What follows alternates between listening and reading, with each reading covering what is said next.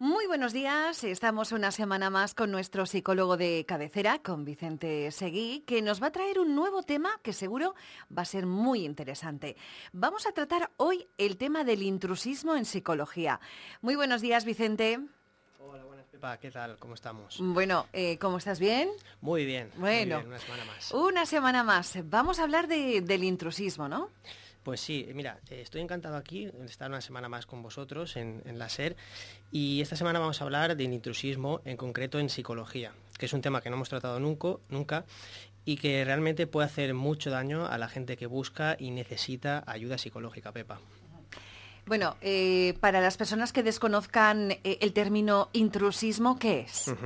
Pues el intrusismo profesional es el ejercicio de actividades profesionales por personas no autorizadas para ello y que además, Pepa, pues puede constituir delito, en este mm. caso en psicología, como mm. estamos comentando. Entonces hacen un uso fraudulento de una actividad que no les corresponde.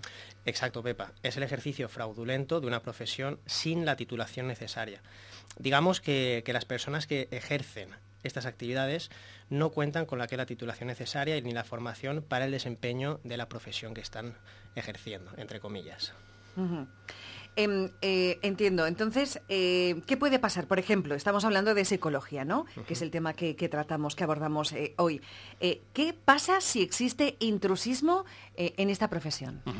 Pues mira, de entrada cabe señalar que la psicología es probablemente una de las profesiones más proclive al, intrusismo, ya que trata sobre la conducta humana y, claro, ¿quién no habla de conducta humana? En este sentido, por ejemplo, cosas que pueden suceder con la persona, paciente o cliente que busque ayuda y acude a una persona que no es eh, psicóloga titulada.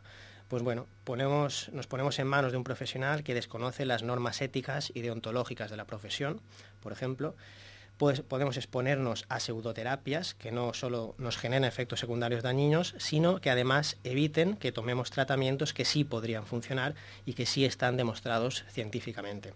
Podemos caer en manos de profesionales que no saben realmente las soluciones que, que necesitamos, pero cuyos servicios vamos a tener que abonar igualmente. Es decir, es como tienen una solución para todo y presentes el, problema que se presente, ellos te dan su solución mágica y con esto se tendría que, arreglar las cosas. Y por supuesto, lo, digo, unas cosas también bastante dañinas es que pueden romper tu confianza en una profesión que realmente pues, podría ayudarte. Esto puede ser peligroso. Mira, te comento de hecho un caso que estamos viviendo estos días, Pepa, en una universidad cuyo nombre no, no voy a mencionar, está ofreciendo un tratamiento de, o sea, una formación, perdón, de un máster de tratamiento e intervención en trastornos de TCA, de trastornos de la conducta alimentaria para nutricionistas. ¿Qué significa esto? Significa que es peligroso y que hay una universidad que está promoviendo el intrusismo de los nutricionistas en psicología. Los nutricionistas, por supuesto, pueden tratar el TCA, pero desde una perspectiva nutricional.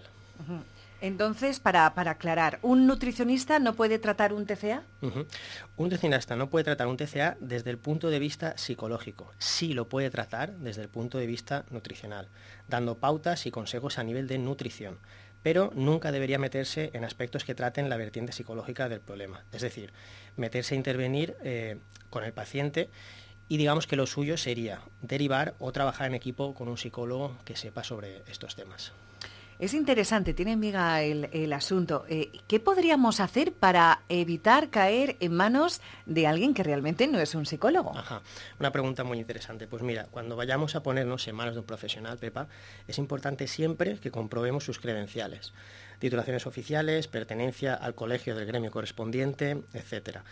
En el caso de la psicología, por ejemplo, cualquier persona puede acudir a la web del Colegio Oficial de Psicólogos, introducir el nombre del profesional y automáticamente comprobar que éste efectivamente sea el profesional que dice ser. Ah.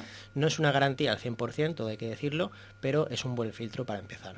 Bueno, ¿y dónde podemos encontrarte? Y seguro que encontramos eh, todos esos títulos que certifican que eres psicólogo. Vale, pues mira, puedes encontrarme en la calle Marqués de Campos 18, segundo B, en el teléfono 630 659166 y en redes sociales arroba Psicología. Muy bien, Vicente, te emplazo para dentro de 15 días. Gracias. Nos vemos.